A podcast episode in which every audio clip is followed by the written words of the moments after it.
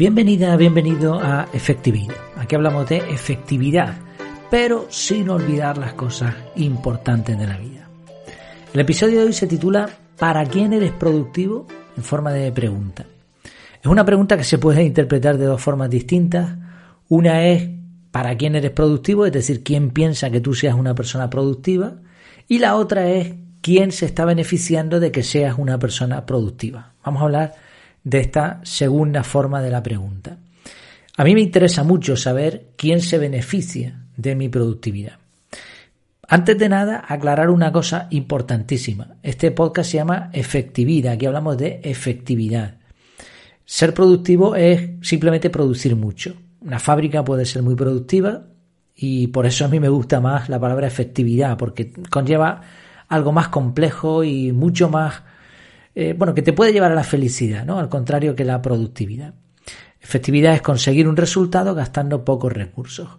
Pero eh, ha llegado un, momento en el que me he dado cuenta de que tampoco importa tanto el término. Es decir, yo, yo sé la diferencia, sé la diferencia entre efectividad, eficacia, eficiencia y productividad, pero hay muchas personas que cuando buscan en Google productividad, probablemente lo que están buscando es efectividad. Y por el momento ni Google ni muchas personas entienden que haya una diferencia tan importante como a lo mejor la que yo puedo ver. Cuando alguien busca en Google quiero ser más productivo, no está pensando en fabricar más zapatos, lo que quiere es disfrutar más de la vida y sabe que para eso no es una cuestión de producir más, sino de ser mejor. Lo que quiere, en el, en el fondo, lo que está detrás de eso es que le sobre tiempo y energías para dedicarlas a lo que realmente le gusta. Por eso la pregunta del título y por eso de vez en cuando me escucharás decir productividad. No pasa nada. Productividad, efectividad. Bueno, ¿y quién se está beneficiando de tu productividad o efectividad? Pues aunque no lo creas, hay un montón de gente deseando que tú seas más productivo. Tu empresa quiere que seas más productivo.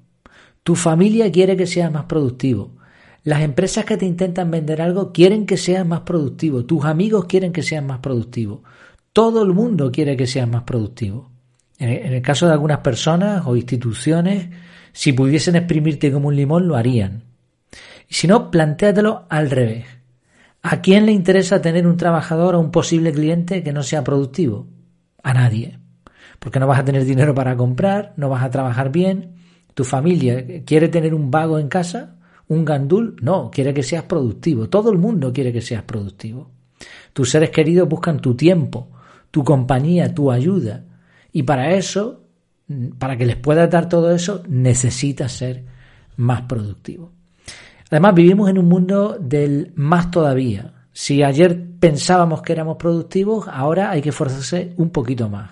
Añade un bloque más de tiempo a tu calendario, anota una tarea más en tu lista, captura información más rápido, consume más contenidos, más, más, más, más. Vamos a darle una vuelta de tuerca a todo esto. Vamos a pensar por un momento en la ley de la oferta y la demanda. Nuestra oferta en este caso es limitada, porque por más que nos esforcemos, nuestra capacidad de producción, nuestra efectividad, enfoque, todos estos conceptos tienen un tope. Pero la demanda, como estamos viendo, es brutal. Todo el mundo quiere nuestra atención. Así, siguiendo esta ley de la oferta y la demanda, ¿cuánto vale nuestra productividad? ¿Cuánto vale nuestra atención? Muchísimo y más en tu caso y en el mío que nos interesa esta temática.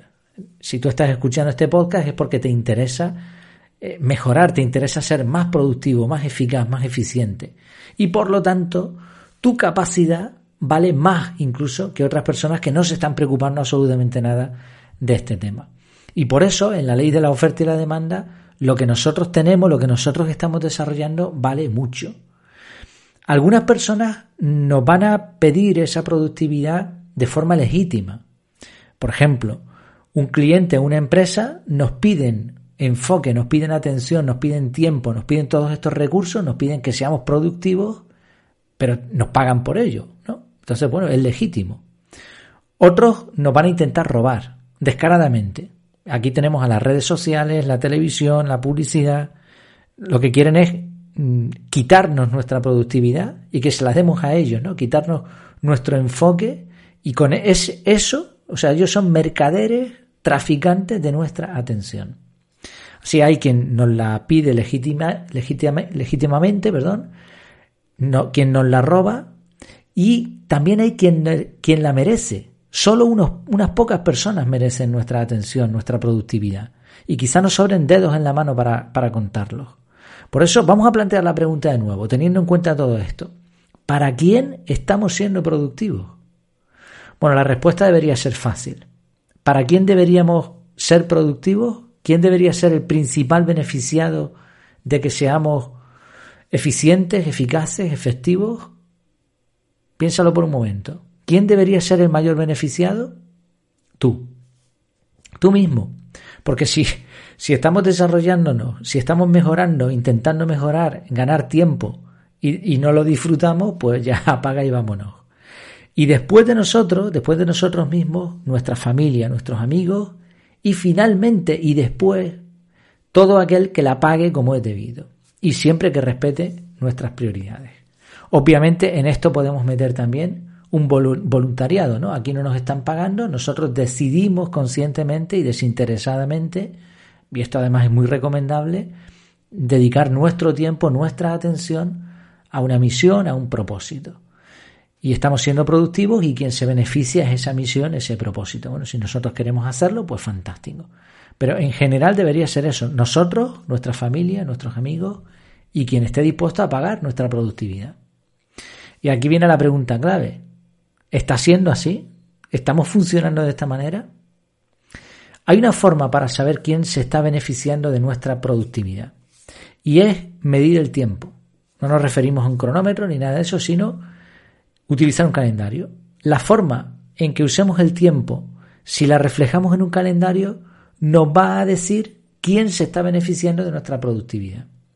Si te pasas el día jugando en línea y además sin cobrar nada, ¿no? sino por simple diversión, bueno, un rato no pasa nada, nos beneficiamos nosotros, ¿no? Pero si estamos todo el día jugando en línea, ¿quién se está beneficiando de que seamos muy productivos jugando? De que seamos buenos jugadores. Pues los que venden material informático, nuestros proveedores de Internet, el del consumo eléctrico, nuestros amigos en línea, todos ellos van a estar contentos con nosotros porque somos muy productivos.